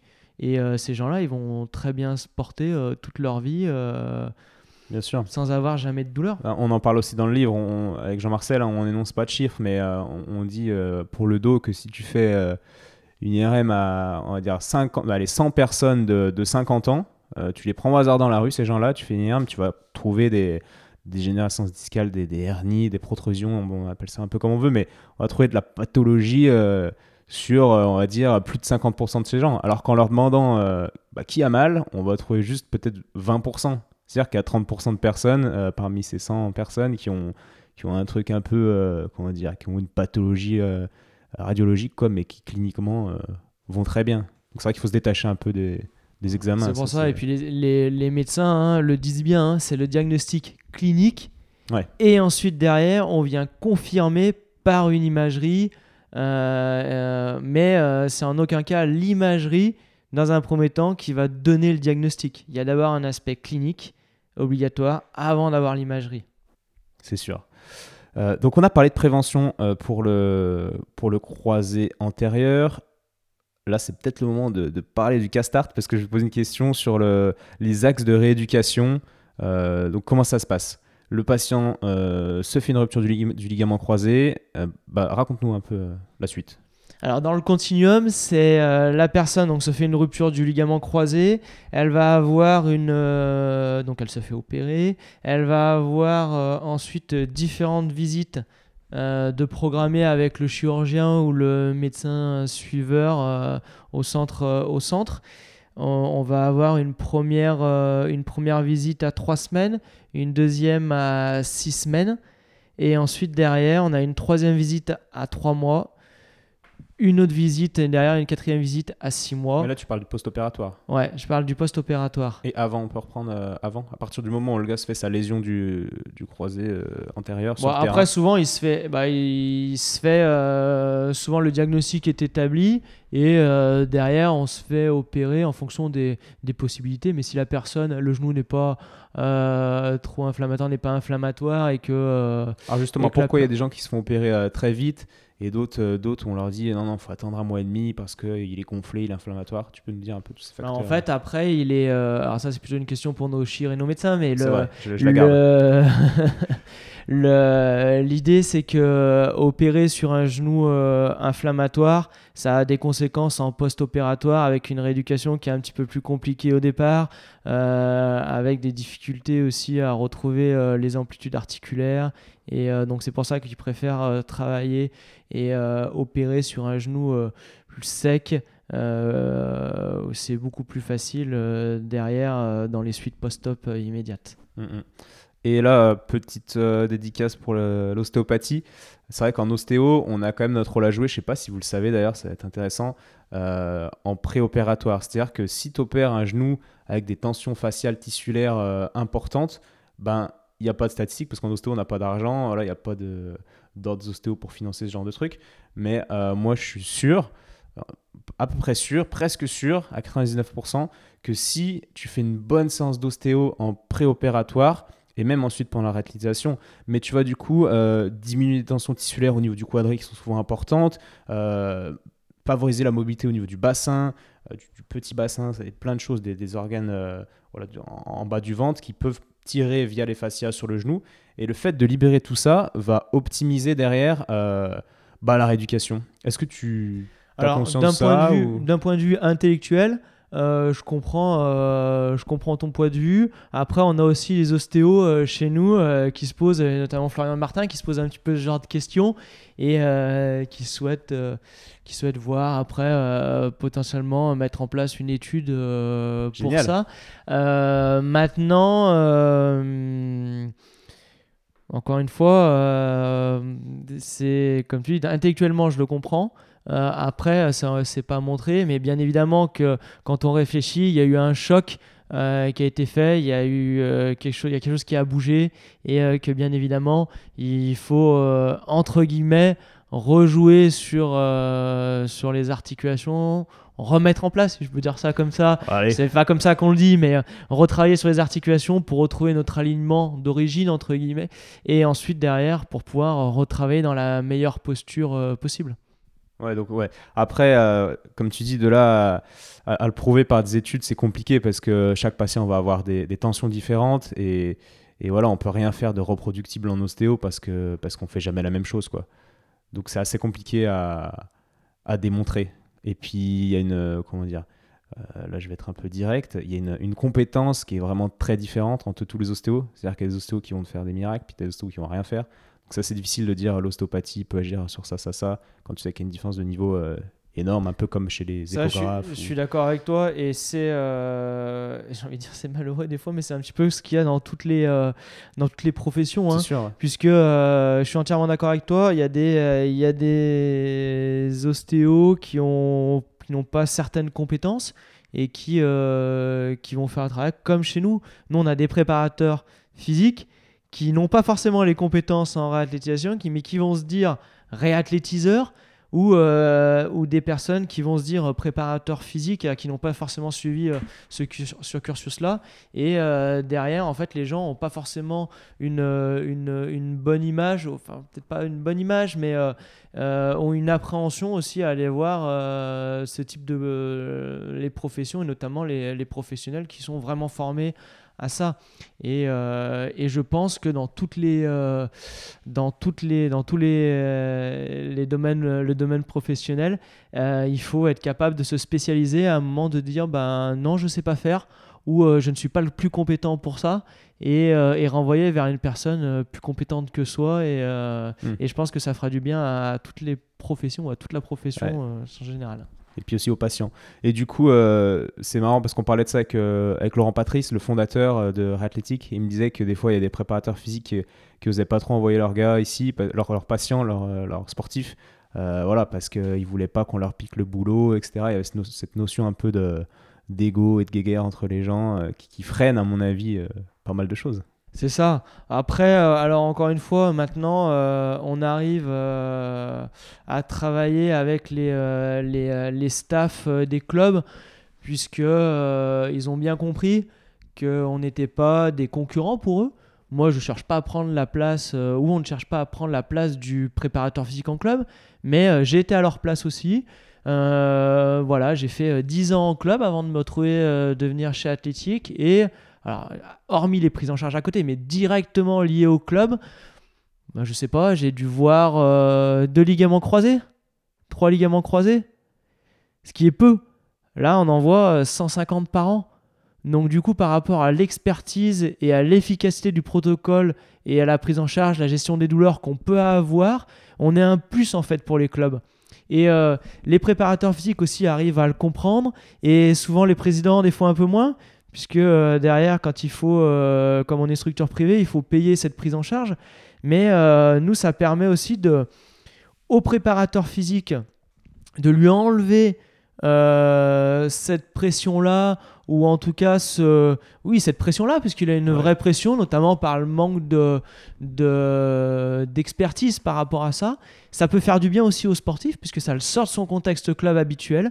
Et donc, du coup, les, les sportifs viennent chez nous, notamment sur des séances de sur des cycles de des stages de trois semaines et ensuite derrière on les renvoie nous on a eu plusieurs joueurs notamment des joueurs de l'USAP euh, notamment de où euh, ben le kiné une fois que j'ai vu son joueur une première fois est venu faire la formation chez Athlétique et derrière après il me l'a renvoyé pour revenir faire une semaine de, travail. Et ensuite le joueur est retourné dans le staff. Et pendant euh, toute la durée de la prise en charge du joueur j'étais au contact. J'étais euh, toutes les semaines avec le kiné en lien. Il me disait Est-ce que tu penses que ça c'est bon Euh, Oui, c'est bon. Enfin, on est vraiment main dans la main. L'objectif, faut pas oublier que l'objectif central, c'est le sportif. Exactement. C'est pas son ego. Enfin, son ego, c'est rien. Enfin, il faut pas être là-dedans, autrement, on n'est pas bon. Ah bah non, mais c'est clair. Puis là, c'est trop bien parce que du coup, le, ton, le préparateur physique de, de l'USAP, il t'envoie son gars. Et euh, bah, lui, il peut se focaliser sur l'équipe, continuer à se focaliser sur l'équipe. Il délègue à quelqu'un d'extrêmement compétent dans, dans le domaine du genou. Et puis euh, lui-même, il apprend en échangeant avec vous sur, euh, sur son blessé qui vous a envoyé. Enfin, c'est un cercle qui est encore une fois vertueux pour, Vertueux, tout le oui. monde. Et puis avec le, avec le kiné, c'était avec le kiné notamment que j'avais échangé. Et, et c'est ça, c'est que le préparateur physique en club a énormément de mal à trouver le temps nécessaire pour pouvoir passer deux heures par jour avec un sportif. Je prends un club de foot, il va avoir, on est préparateur physique, je vais avoir euh, 25 joueurs euh, sous ma responsabilité, entre 25 et 30, ça dépend. Bah, j'ai la séance à gérer, j'ai le recueil des données GPS euh, de mes différents joueurs à rentrer pour la notion de performance. Je vais avoir ma partie blessée à travailler, j'ai mes- ma prévention à faire aussi pour mes joueurs. Enfin, C'est impossible. La journée, elle ne fait que 24 heures et on peut pas convoquer les joueurs de euh, 22h à 23h pour venir faire leur séance de réathlétisation. Donc, euh, pour rester euh, le préparateur physique en club, euh, c'est difficile pour lui parce qu'il n'a pas les moyens, euh, notamment temporels, et, euh, de, de prendre en charge cette réathlétisation comme nous on peut le faire. Et même euh, sans parler de, réathlétisation après blessure, mais juste pour prendre en charge les, les joueurs de manière, euh, ben, comment dire, euh, hyper, la, plus performante possible, c'est compliqué vu tous les joueurs qu'il y a. Et d'ailleurs, la plupart des joueurs de foot, peut-être pas la plupart, mais beaucoup de joueurs de foot ont des préparateurs physiques perso. Mais ça pose aussi problème. Bon, il y a un peu d'ego, il y a le manque de communication entre le, ces gars-là puis le préparateur du club. C'est un autre sujet. Après, on va pas rentrer dedans parce qu'il y a. Bah oui, on peut. en- euh, nous, on a des joueurs hein, comme ça. Moi, je m'occupe de joueurs comme ça qui sont en club. Après, le, le dialogue se fait, euh, se fait bien avec les préparateurs physiques parce qu'ils ont très bien compris euh, ce qu'on recherchait. On laisse travailler les préparateurs physiques en club. Hmm. Ils font le travail qu'ils ont à faire pour pouvoir performer par rapport au groupe. Après, nous, on vient s'adapter à ce qui est fait en club et on vient euh, mettre en place le protocole qui est euh, personnalisé pour le joueur, puisque euh, c'est difficile pour le préparateur physique en club, encore une fois. hein. autant pour la réathlétisation, c'est difficile, mais pour la mise en place de protocoles de prévention et de gérer tout le monde, c'est aussi difficile. Et nous, on vient apporter le complément pour qu'il soit bénéfique au joueur, pour qu'il soit performant. Et je veux dire, si le joueur est performant, c'est euh, tout bénéf pour le Bah, club, euh, pour le ouais. préparateur physique du club. euh, voilà. Donc voilà, faudra vraiment diffuser ce podcast auprès de, de tous les préparateurs physiques de club, euh, des présidents. voilà, faut- si un président nous écoute, il faut pas hésiter à, à- à mettre un peu plus d'argent, voilà, pour envoyer les joueurs dans votre structure et puis puis déléguer quoi. Oui, il faut bien comprendre la problématique de terrain euh, sûr. des préparateurs physiques et pas leur jeter la pierre en disant mais je te paye pour ça, euh, c'est toi, à toi de le faire. Bah oui. Bah oui, mais j'ai pas le temps, j'ai pas la- les moyens de, de tout faire euh, correctement ou je fais tout à moitié et euh, c'est pas du bon travail. Et euh, ceux qui arrivent à déléguer, c'est ceux qui en principe font du bon travail et arrivent à être performants sur leur sur le travail mis en place chez eux. Super, bah, le message est ultra clair, je pense. On, reprend par rapport aux, axes de rééducation suite à la rupture du ligament croisé? Alors par rapport à ça, donc euh, en post-op, ce que je disais, ils ont plusieurs visites dans le suivi. Donc une visite à 3 semaines, une visite à 6 de pour voir si tout va bien, notamment au niveau de la récupération des amplitudes, et une visite à, 3 mois. Souvent, euh, jusqu'à cette période-là, c'est une prise en charge exclusivement euh, kiné. Euh, qui peut également travailler sur le reconditionnement euh, athlétique global, hein, faire sa partie cardio à côté. Euh, et ensuite, à partir de là, souvent, c'est la visite qui va déterminer le retour à la course à pied ou pas. J'aime pas dire ça comme ça, mais c'est un petit peu ça. Et, et ensuite, derrière, ils vont avoir cette phase où de retour à la course à pied, d'accompagnement en réathlétisation, jusqu'à la visite des 6 mois. Et à 6 mois, le médecin ou le chirurgien va prendre la décision du retour au sport ou pas. Voilà. Et à quel niveau on va retourner au sport pour après euh, réenvisager une, euh, un retour à la compétition, comme je disais tout à l'heure, sur les sports pivot contact à euh, 8-9 mois, puisque c'est les sports les plus euh, sujets à, à risque. D'accord, petite question euh, gênante. Euh, dans la hiérarchie euh, de, de toute cette organisation euh, médicale, on, a toujours le chirurgien qui est en haut, après il y a le médecin du sport, et puis ensuite il y a le, kiné, puis ensuite le préparateur physique. Mais est-ce que le chirurgien est vraiment la personne euh, la plus compétente, lui qui a pas trop les mains euh, dans le cambouis, on va dire, sur le terrain Alors, il y met quand même un moment. Ouais, il les ouais, met. ouais, il les Il met les met. à- non, après, le, la, la plupart des chirurgiens aussi maintenant euh, se sont euh, intéressés à, à, à la rééducation, s'intéressent à la rééducation, euh, commencent à s'intéresser à cette phase de réathlétisation. Ils ne les maîtrisent pas, mais comme nous, on s'intéresse à la chirurgie, on maîtrise pas la chirurgie, euh, mais il s'y intéresse, il cherche à comprendre ce qui se passe derrière et il cherche à faire évoluer le, le modèle et le process de prise en charge, puisque la personne qui va reprendre le foot derrière va dire ah j'ai été très bien opéré par le chirurgien j'ai été très bien pris en charge par le kiné, j'ai été très bien pris en charge par le, par le préparateur physique. Et donc, du coup, c'est euh, vertueux, ou en tout cas, c'est bénéfique pour euh, chacun des intervenants. Après, chacun des intervenants intervient à son niveau, avec ses compétences propres. Mais euh, c'est au service de, de l'objectif de la, de la personne. Et euh, oui, par contre, eux, ils sont à même. Alors, il ne faut pas oublier que c'est d'abord, on teste au niveau des six mois, il y a plusieurs choses. Il y a testing de la examen clinique qui va permettre de tester la plastie. Ensuite, derrière, on va avoir un examen analytique avec le test isocinétique. Et ensuite, on va avoir un testing fonctionnel avec le CASTART. Et c'est avec ces différents éléments que la décision va être prise derrière. Ok, je crois que c'est le moment vraiment de parler du CASTART. Tu peux nous raconter Le Castart, en fait, c'est euh, son histoire a débuté en 2015. Euh, l'idée, c'était qu'en fait, par rapport à ce qu'on faisait dans l'état des lieux dans la littérature, donc bah, en gros, j'ai moins de 20 ans, je suis un jeune sportif de moins de 20 ans, je pratique un sport de pivot contact, et eh ben j'ai une chance sur 4 de recasser, j'ai euh, une chance sur 2 de reprendre le sport au même niveau, pas très glorieux quand même, euh, puisque j'ai 20 ans, je me fais opérer du croisé. Mon objectif, c'est de reprendre euh, mon sport de pivot contact et j'en suis loin avec ces résultats-là. Et en fait, fort de ce constat-là, les chirurgiens ont dit bon, de là à ce qu'ils continuent à s'intéresser à leur retour au sport, ils se disent bon, il faut améliorer le schéma, on peut pas rester là-dessus.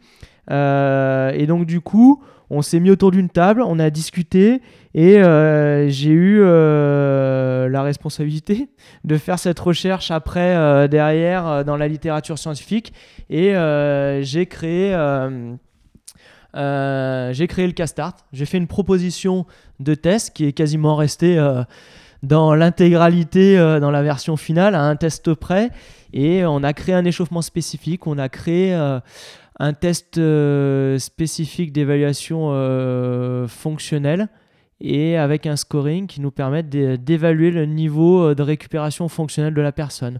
Donc on va avoir un ensemble. L'idée c'était en fait que le test ne demande pas du matériel spécifique. Alors hormis un décamètre, je pense que l'investissement est faible.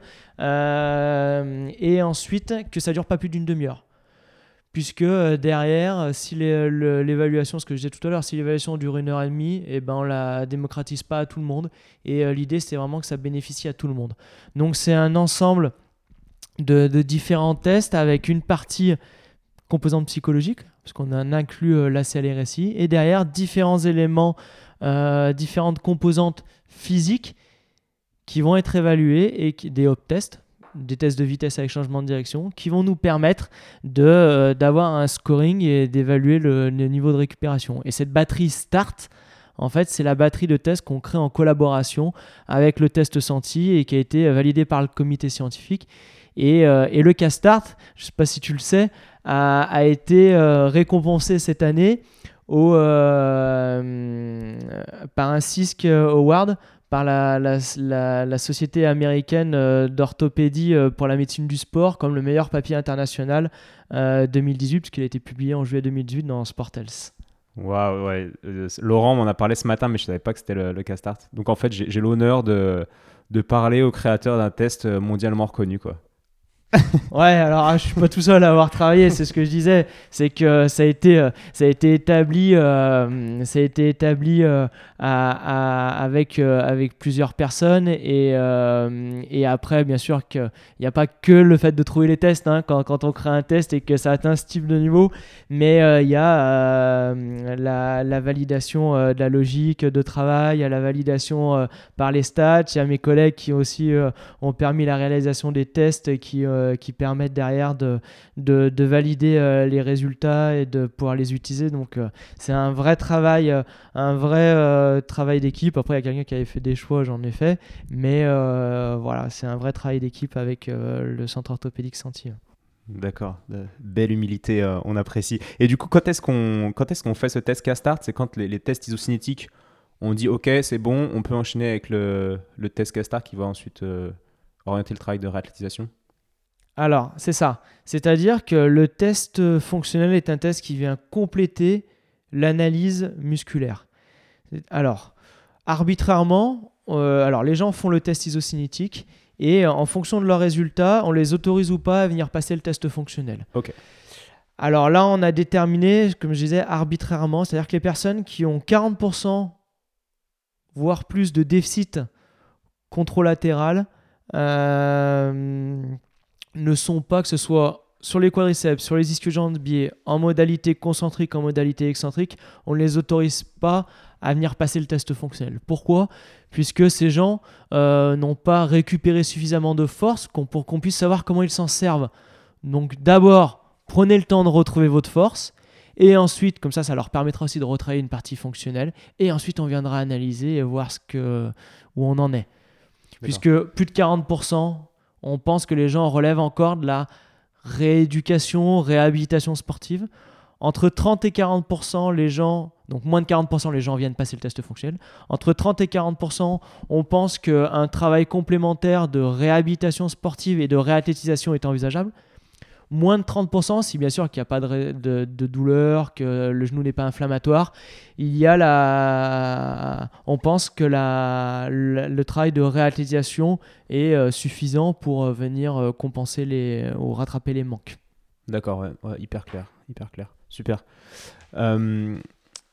petite question par rapport à la création de ces tests. Comment, bon, à Santi, c'est vraiment bien. Le centre Paul Santi, pour ceux qui sont pas lyonnais, c'est un gros centre de médecine du sport où vous avez euh, une unité de, chirurgiens, euh, des médecins, des kinés, un gros centre de kinés, et puis maintenant vous euh, en réalisation, tout ça sur le même lieu. Donc ça, c'est unique.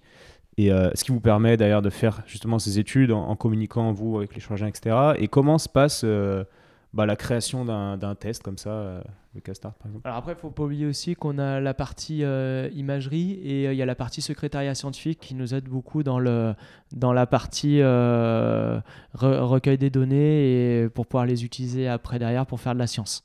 La partie secrétariat scientifique. Oui, il y a une partie secrétariat scientifique au dernier étage du centre orthopédique Santi, qui, avec un arc, avec de recherche, un instant de recherche, avec secrétaire scientifique qui qui euh, permettent aussi de, de nous soulager euh, et, de soulager aussi le, personnel médical dans la recherche scientifique qui va se charger euh, de recontacter les patients, de, pour voilà, tout ce travail laborieux qui doit être réalisé et qui prend énormément, énormément de temps et qui n'est pas toujours simple à réaliser.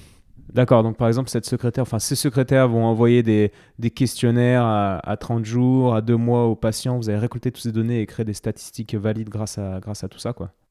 C'est ça. Alors après, dans le, dans le process, comment ça se passe? Eh ben, euh, Il y a une problématique qui est exposée. Suite à la problématique exposée, euh, on fait une réunion pour nous expliquer euh, quels sont les tenants et les aboutissants de cette problématique. À partir de là, on fait de la recherche scientifique euh, puisque euh, peut-être qu'il y a des gens qui se sont déjà posé la question avant nous hein, et qui ont euh, déjà apporté les réponses. Donc ben, on fait un état des lieux de la littérature scientifique.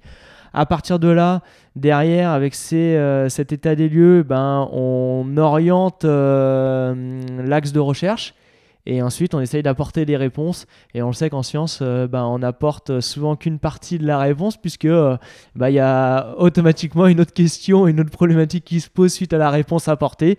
Et en fait, on crée ce cercle-là de recherche et développement euh, à l'aide du comité scientifique, qui est composé des médecins du centre orthopédique Santi, et nous, la cellule de recherche et développement que je dirige au sein de la structure athlétique.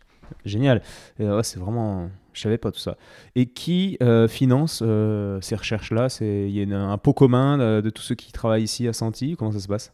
Non, après, euh, j'ai la chance et, et, Laurent, Patrice le dit, le dit, ne le dit pas ou peut-être pas suffisamment, mais on a la chance de nous d'être salariés chez Athlétique et par rapport à cette à ce, statut de salarié, j'ai euh, une bonne partie de mon temps qui est euh, dédié à, la recherche scientifique pour pouvoir justement permettre à différents projets d'aboutir.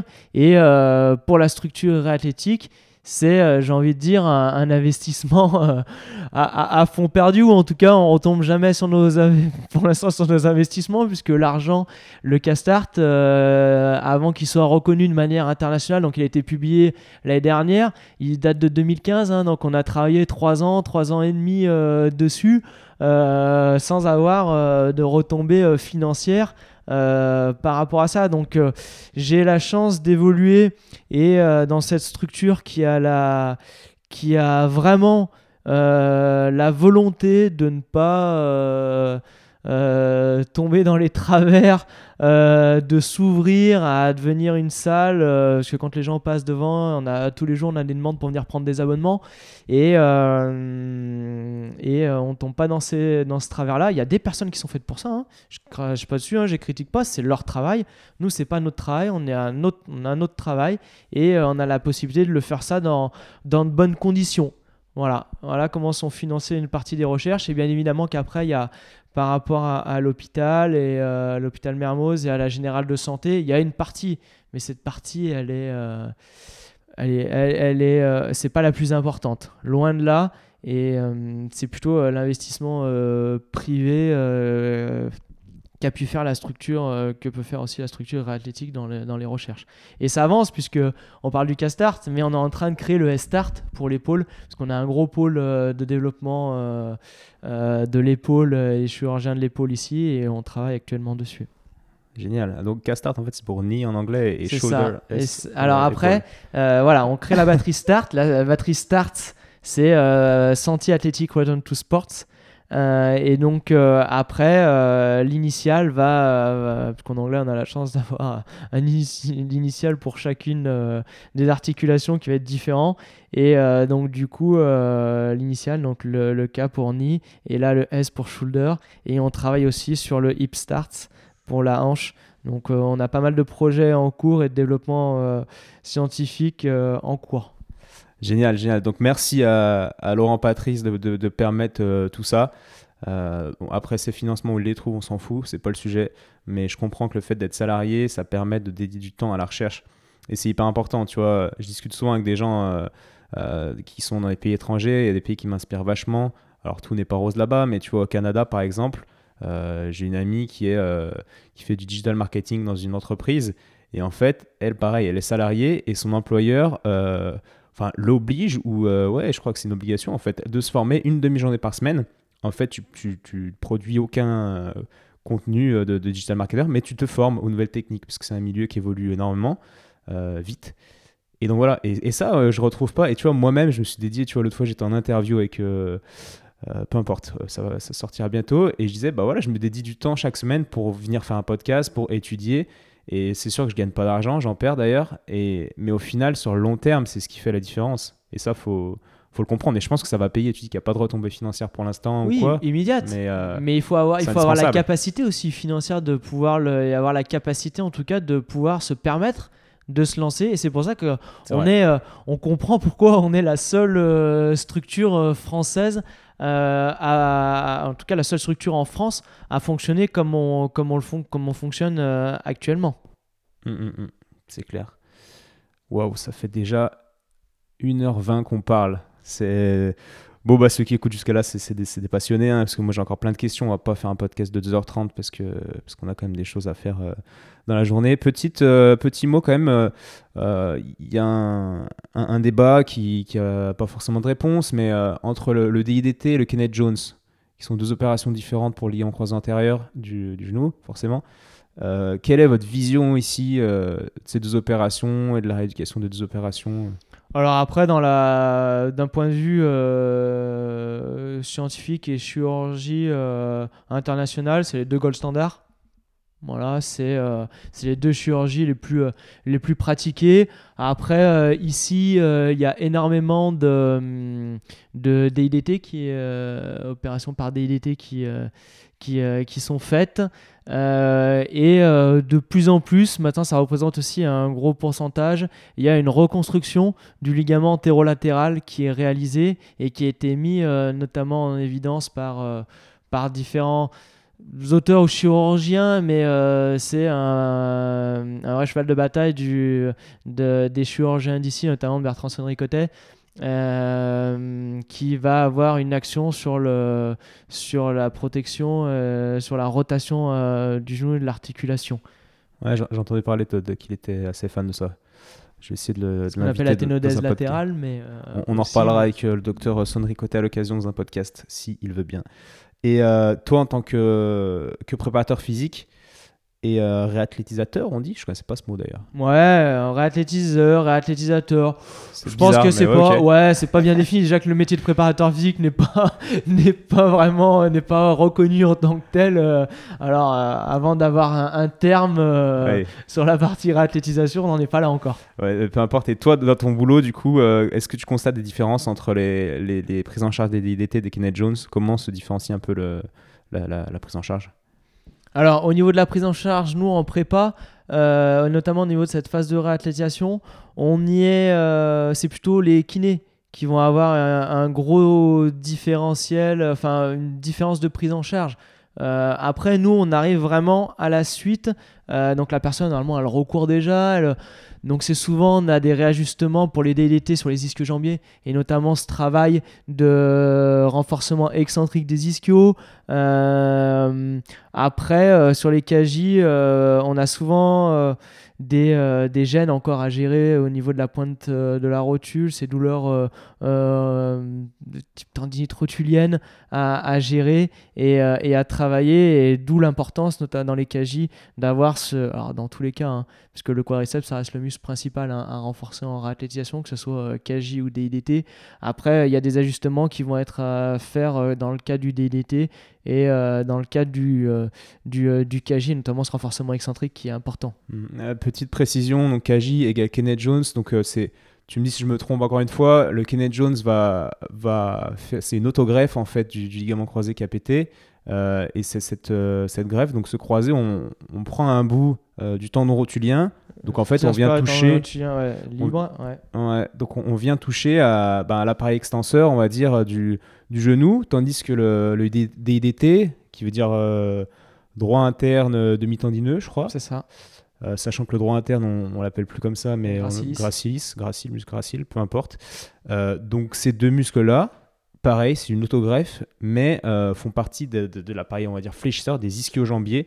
Donc du coup, moi, en tant qu'ostéo, je me dis, quand même, si tu touches à tel ou tel muscle, ben, sur le long terme, potentiellement, tu vas avoir une faiblesse apparaître. Et c'est ce, qu'on, ce dont on discute avec Jean-Marcel Ferret dans Éloge du mouvement, le livre qu'on a fait. Il me dit, alors moi, ce que j'ai remarqué, c'est que sur le DDT, au début, tu le renforces comme tu renforces les ischios comme un malade parce que tu sais qu'on a, qu'on a touché l'appareil fléchisseur du genou. Mais euh, il remarque quand même qu'à long terme, euh, on retrouve des faiblesses euh, des ischios et qui dit, il dit si tu te fais opérer d'un DDT, il faut que tu te mettes en tête qu'il faut renforcer tes ischios à vie. oui, alors après, par rapport, à, par rapport à ça, souvent, hein, quand ils font leurs études, pour avoir un vrai résultat de chirurgie après deux ans euh, ils constatent pas vraiment dans la littérature de, de, déficit euh, forcément des ischio-jambiers. Par contre, oui, je pense qu'il y a un entretien à, à réaliser. Euh, voilà, je pense qu'il y a un vrai entretien à réaliser, mais bilatéral aussi. Parce que souvent, souvent, les ischio-jambiers sont faibles des deux, côtés. Mais euh, non, après, il y a, y a, cette faiblesse qui peut éventuellement réapparaître. Mais c'est vrai que si on y fait attention pendant les deux premières années et qu'on retravaille bien en continu pendant les deux premières années, après, ça a plutôt tendance, je je pense en tout cas à se stabiliser. Maintenant, euh, bien sûr qu'avec euh, l'âge avançant, le niveau de pratique diminuant, l'entraînement diminuant, je pense qu'on va avoir une, une diminution euh, de la force. Maintenant, dans quelle proportion Est-ce que ce côté-là diminue plus vite que l'autre? Ça, je pourrais pas. je j'aurais pas d'éléments de réponse en fait euh, euh, scientifique objectif à te, te proposer par rapport à ça. D'accord. Bon, c'est pas grave. Ça nourrit notre notre réflexion, donc on est content. autre, on n'a pas parlé d'autres facteurs qui pouvaient conditionner la blessure parce que, tu vois, moi j'ai fait le test DPR. Je me dis c'est super intéressant de voir quels sont les déséquilibres musculaires qu'on peut avoir, sachant que ce travail-là, on ne le fait pas forcément en club. Donc c'est hyper intéressant. Euh, après, il y a quand même d'autres facteurs qui conditionnent euh, la blessure. C'est-à-dire que le mec qui a un, test DPR nickel, mais euh, bah, qui vient d'avoir un enfant et qui dort plus la nuit parce qu'il est sans réveillé, bah, il va quand même avoir ses chances de blessure augmenter de manière significative. Quels sont selon toi les plus gros facteurs de risque de blessure chez un sportif? Alors, c'est ce qu'on va appeler l'entraînement invisible. Hein. C'est notamment, tu l'évoquais, et là, par contre, c'est dans la littérature, c'est montré. Et il y a Lemeur qui, a, qui a fait une infographie, je crois qu'il n'y a pas très longtemps, sur sur le, temps de sommeil. Et euh, il disait que. Pas des euh, siestes aussi, ouais. Ouais, et euh, que les, les, sportifs qui, durent, qui dorment pardon, moins de 7 heures par nuit augmentent fortement le risque, le risque de blessure. Donc il y, a le sommeil, il y a la qualité du sommeil. il faut pas oublier que ben, avoir un enfant, alors j'ai eu une petite fille il y a un an, donc euh, je, alors je suis plus pas sportif de niveau, hein. mais euh, du coup, euh, on sait que ben, le réveil dans la nuit, donc c'est un sommeil qu'on peut avoir qui est perturbé. Et donc, du coup, les phases de, sommeil ne sont pas complètement respectées. Et donc, du coup, on a un peu plus de mal à, récupérer. Il y a la notion d'hydratation aussi, euh, qui est un élément euh, important et sur lequel il faut vraiment sensibiliser les gens. Alors après, l'aspect, euh, tout ce qui est nutrition aussi. Mais, mais vraiment, le sommeil, les événements perturbants qui ont pu arriver dans la, dans la vie d'un sportif. Hein. On parle de naissance, c'est un événement joyeux, donc souvent d'un point de vue psychologique, il y a un élément, euh, euh, voilà, un petit peu d'euphorie. Euh, après, à contrario, il peut y avoir aussi, malheureusement, c'est des choses qui arrivent dans la vie, l'inverse, hein, les décès, des séparations, des divorces, voilà. Et c'est vrai que souvent on le dit, hein, que quand les sportifs pros sont en couple et que leur conjoint ou leur conjointe euh, ont euh, un rôle déterminant euh, dans la stabilité du foyer pour permettre après aux sportifs de se consacrer uniquement à sa performance. Clairement. Et puis on le voit dans les, dans les grands clubs. J'ai la chance de travailler avec des joueurs qui jouent dans des très grands clubs européens. Et tu vois vraiment la différence. Donc je ne vais pas comparer avec si on va comparer avec Lasvel par exemple, qui est un futur grand club européen, euh, j'espère. Mais en tout cas, euh, bah, cette année, j'ai pas trop suivi, mais l'année dernière, je sais que la personnalité des joueurs était quand même euh, pas très choisie en fonction de. Enfin, on va dire que les, recrues n'étaient pas choisis en fonction de leur personnalité, de leur stabilité, notamment familiale. Et dans un grand club comme le, comme le CSK Moscou, où je connais aussi quand même bien le Valencia Basket, tu te rends compte qu'en fait, les gars sont hyper sérieux. Ils, arrivent tous une heure avant l'entraînement. Euh, ils sortent beaucoup moins, d'après mes sources, en boîte parce qu'ils sont, ils ont tous une famille, des enfants. Et dans le recrutement euh, de ces gros clubs, euh, ben, ils, prennent vraiment en compte cette, stabilité dans l'environnement du joueur qui est, qui est hyper, hyper importante pour la stabilité de l'équipe et, les résultats au final. Quoi. Ah oui, c'est c'est déjà le, le, rythme de vie va être obligatoirement cadré après par la famille. Donc, euh, comme tu disais, hein, ils sont euh, potentiellement, ils sortent, euh, ils sortent moins. et puis, la compréhension des exigences du haut niveau par le, conjoint ou la conjointe est extrêmement important aussi. Puisque tu disais, la, personne va arriver une heure avant l'heure d'entraînement. Euh, la femme peut, ou l'homme, euh, si c'est une sportive, peut dire euh, Mais pourquoi tu y vas aussi longtemps avant? C'est voilà, cette compréhension aussi des exigences du haut niveau par le conjoint ou la conjointe qui va permettre aussi de mettre le, sportif et la, sportive dans les meilleures conditions possibles. Bien sûr. bon, après, il faut pas oublier qu'un sportif de haut niveau est quand même plus souvent chez lui qu'un gars qui fait 60 heures, qui est cadre dans une entreprise. Donc pour les femmes de joueurs qui écoutent, soyez quand même dans la gratitude, parce que même si votre euh, conjoint est en déplacement souvent, il, est quand même plus présent que, bah, que moi, par exemple, tu vois. C'est pas beau. C'était une petite parenthèse. on finit ce, petit podcast par des questions euh, privées, pas trop non plus. Euh, alors, quel a été pour toi, Greg, le livre le plus inspirant d'un point de vue pro, le livre qui t'a le plus marqué et inspiré, et d'un point de vue perso? Pas facile. Hein. Non, pas facile. Pas facile.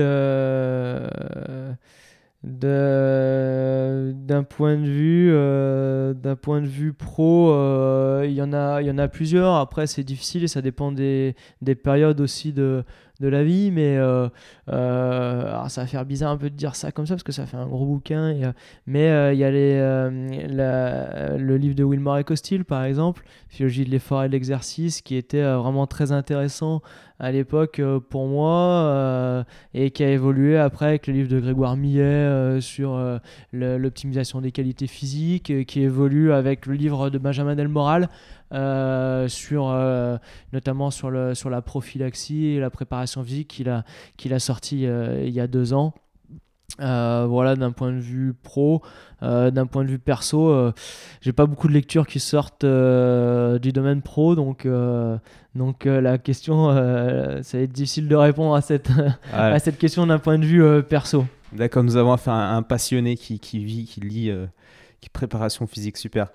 Euh, alors moi, je trouve ça l'alchimiste. Si jamais euh, tu as envie de lire un livre, voilà, c'est mon livre préféré. Euh, d'un point de vue perso, c'est génial. Les gens qui me suivent savent que c'est mon livre préféré. Question suivante. quelle a été la meilleure, l'erreur que tu as fait dans ta carrière qui a été vraiment pénible à digérer, mais au final qui t'a appris le plus? Je pense que l'erreur a été un moment dans le. C'est quand j'étais à, à la Duchère au club de la Duchère.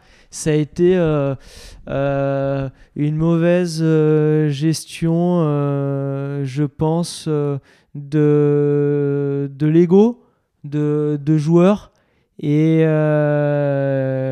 en étant avec mes certitudes de, préparateur, jeune diplômé aussi, et euh, en disant bah, il faut faire comme ça parce que ça marche et euh, de pas forcément comprendre pourquoi le, le joueur euh, ne, ne, ne, voulait pas comprendre ou et, et c'était mettre un petit peu aussi de côté son alors je parlais d'ego mais c'est un petit peu ça c'est aussi mettre son son son expérience en tout cas son passé parce qu'il a peut-être vécu d'autres choses et c'est vrai qu'après j'ai eu j'ai euh, malheureusement, euh, c'est la seule fois que c'est arrivé, euh, voilà, où, où après ça s'est pas très bien passé ou moins bien passé avec le président, ou le président derrière, où j'ai été licencié. voilà et du coup ça m'a permis par contre de, de me reposer après derrière les questions en me disant bon ok j'ai mes certitudes de préparateur physique je sais mes certitudes oui en tout cas j'ai mes convictions euh, je le peux le prouver parce que j'étais jeune diplômé de mon doctorat, donc euh, je peux le prouver scientifiquement ce que je dis, mais attention, il faut faire attention aux us et coutumes du milieu et euh, peut-être pas vouloir passer en force, mais l'apporter d'une autre manière et, et après et du coup de, ouais d'avoir cette peut-être je sais pas si on peut dire ça que ça, parce que je trouve que c'est un peu péjoratif d'être politiquement correct. Mmh. Ça t'a peut-être permis aussi de, de, de, développer, de devenir plus sensible, de développer ton intelligence émotionnelle, relationnelle alors après, j'avais une bonne, euh, j'avais une bonne relation, hein, euh, mais c'était euh, sur, sur ce point de, de, de, de désaccord où malgré le fait d'expliquer aux joueurs, parce que je prenais le temps d'expliquer, moi je parle toujours du principe que si on n'explique pas à la personne pourquoi on le fait, elle comprendra pas et euh, ça sert à rien. Enfin, c'est pas que ça sert à rien, mais c'est toujours plus difficile d'arriver à l'objectif. En expliquant et que la personne ne le comprenait pas ou, mais euh, et de pas avoir forcément suffisamment pris en compte son passé personnel, en tout cas de passé de joueur et euh, ce qu'il avait pu vivre avant qui euh, et qu'il a euh, braqué ou qu'il a euh, voilà et, et, je pense qu'il faut être capable d'amener les choses peut-être plus progressivement mais comme on le disait tout à l'heure en club hein, en club le temps il est compté hein, parce qu'il y a un match tous les week-ends il y a des points à prendre tous les week-ends et quand ils sont pas pris ben derrière après on vient nous demander des comptes et, et en voulant pas perdre de temps et être un peu peut-être trop directif du, trop vite. Du coup, euh, bah, je me suis retrouvé dans cette euh, situation, mais qui m'a permis aussi d'apprendre et de, et de me dire bon, bah ok, les us et coutumes de, du milieu, pourtant j'en étais issu, hein, mais quand on est de l'autre côté de la barrière, c'est pas pareil. Et m'ont permis d'avoir une meilleure, peut-être, maîtrise aussi de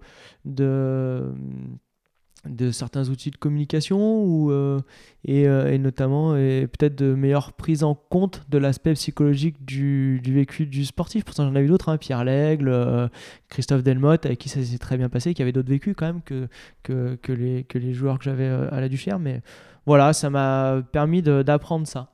Hmm, waouh, génial.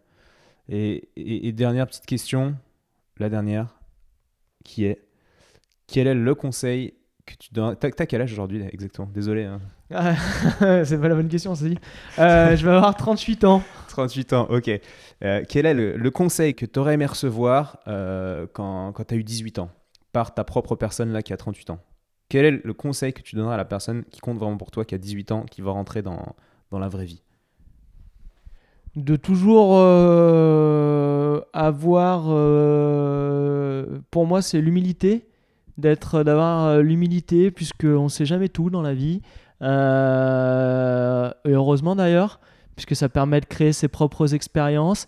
Euh, de pouvoir prendre aussi l'expérience de certaines personnes. Et j'ai eu vraiment, j'en reparlais en tout début d'entretien, hein, mais de Claudio Gaudino et des enseignants que j'ai eu aussi à l'université, mais de, de Claudio Gaudino avec qui j'ai compris aussi ce qu'était cette, cette humilité et euh, puisque moi, jeune étudiant, euh, j'étais capable de lui parler, de lui donner des, de parler avec lui, il échangeait, on avait un vrai discours, alors que lui avait euh, tout son passé, son expertise de 30 ans derrière lui. Et non, d'avoir, d'être, de garder toujours cette humilité qui permet de faire avancer, euh, et qui permet euh, aussi euh, de retourner dans les endroits, même là où je peux retourner à Duchère, j'ai pas de problème, hein, de retourner dans les endroits et d'être où on a été sans avoir d'animosité. Moi, je pense que je peux retourner partout où je suis passé maintenant sans avoir d'animosité avec avec, euh, avec qui que ce soit.